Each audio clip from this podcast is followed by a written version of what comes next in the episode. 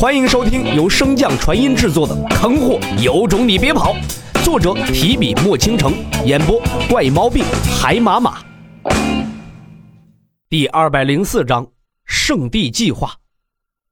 随着不断深入大阵，洛尘对着阵法的感悟也越来越深。此时，他终于明白了男童当时所说的话是何意。冰离墨拉着洛尘一步迈向阵眼处。紧接着，一道圣光闪起，将两人带离大阵。刚一踏出圣光，洛尘还未来得及高兴，便察觉到有一丝冰冷的目光袭来。洛尘不需多想，便知道这目光的主人是谁。可是这妖女又……哎呀，抓的又这么紧，实属是挣脱不开呀。同样感受到那目光的冰离墨向身前望去，见到那翩若飞仙的女子，先是一愣。随即微不可察地向洛尘靠了靠，乖巧问道：“相公，这位仙子姐姐是谁啊？你不跟我介绍介绍？”洛尘闻言是一阵头大呀。果真，但凡是女子，不管是什么地位，都逃不过这个定律。正在洛某人苦苦思虑对策之时，凌轩缓缓一步向二人走来。几个月不见，你这沾花惹草的本事。倒是越来越厉害了。凌轩白了洛尘一眼后，才转头看向一侧的冰离墨。我是他在神渊大陆的妻子，凌轩。哎哎哎哎！洛尘赶忙出声将他打断：“你一个女孩子家家的，这种事别瞎说啊！”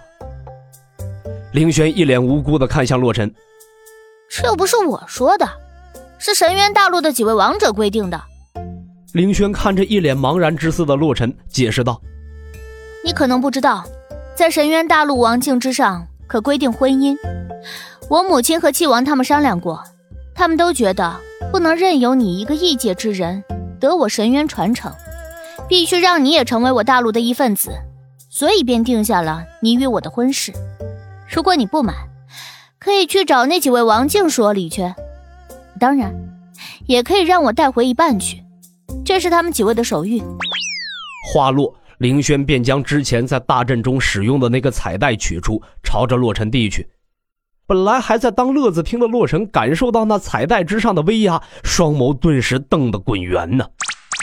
洛尘不敢置信地向那彩带之上的内容看去，只见上面绣着一行龙飞凤舞的大字：“责令洛尘与凌轩就地完婚，如有不从，轻则日夜播种，重则小命不保。”下方则是几位王静的联合署名，在那之后还有这一行小字写着：“若实属不愿，也可让凌轩带回一半，用以喂养神鹿。”洛尘嘴角微微抽搐：“尼玛，这个日夜播种是什么鬼呀？这小命不保，不会是？”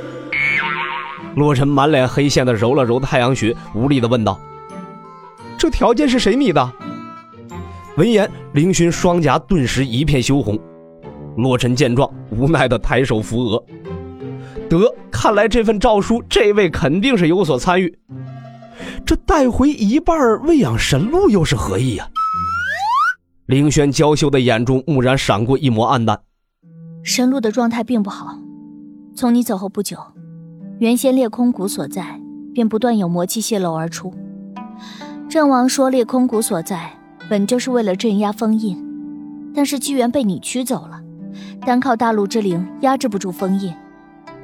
或许不久后，纵然凌轩没有明说，但洛尘也清楚他所指为何。毕竟在这明水大陆，洛尘也曾亲眼见证过那神秘的古魔一族想要跨界而来。阵王说过还能撑多久吗？凌轩见他很是急迫，便安慰道：“没有。”但情况也并没有明水大陆这般差。现在几位王境大人轮班驻守在那里，想必近来应该会有所好转。洛尘微微点头，表示理解。而一旁的冰离墨也很识趣的，并没有打断二人的谈话。唰，还要把顶撑开了，我们撤。随着气王话音落下，一道巨响从地底传来，紧接着。那曾经困住伪皇公公的气王鼎当即炸碎。虚空之中，气王几人看着那越来越大的裂口，头痛不已。正如林轩所说，自从洛尘离开后，此处的魔气漏洞便被前来捡漏的修士发现。只不过那时缺口极其微小，纵然有魔气泄露，也不过是每隔半个时辰就会出现一缕小魔气。但是对那几位王境来说，不过是翻手便可覆灭之物。所以林轩的话语中也有所夸张。但是林轩不知道的是，就在他们几人传送往明水大陆后，这洞口也被猛地撑开了一块，已经和水缸口不相上下了，而且魔气也开始不断的泄露。面对着如此大量的魔气，几位王境也是束手无策，只能尝试使用当时封印公公的组合技，对着漏洞进行封印。但是结果却是令众人极为失望。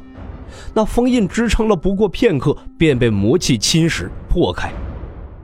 望着那不断升腾而起、朝着天空飘去的魔气，几人无言以对。报，几位大人，距此最近的五国边境，已经有人被魔气同化，沦为了魔师。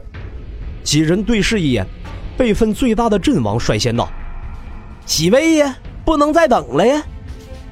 对于那份圣地计划一直持反对意见的气王和武王，此时也不得不松口。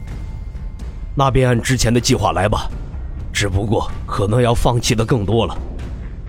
继气王表态后，武王紧接着沉声道：“先容纳修士和孩童，我五国最远，最后再全面通知便可。”闻言，几人皆是一脸诧异的望向这一直以自私闻名的武王。见到他们的神情，武王苦笑一声：“唉，大是大非之前，这点利害关系我还是明白的。况且内子之事，唉，不提也罢。”话落，武王率先向着西方飞去。众人对视一眼，虽然不解，但是也并未细究。随后，朝着各自的势力所在御空而去。当天，神元大陆修士内心之中，皆是响起了阵亡的声音。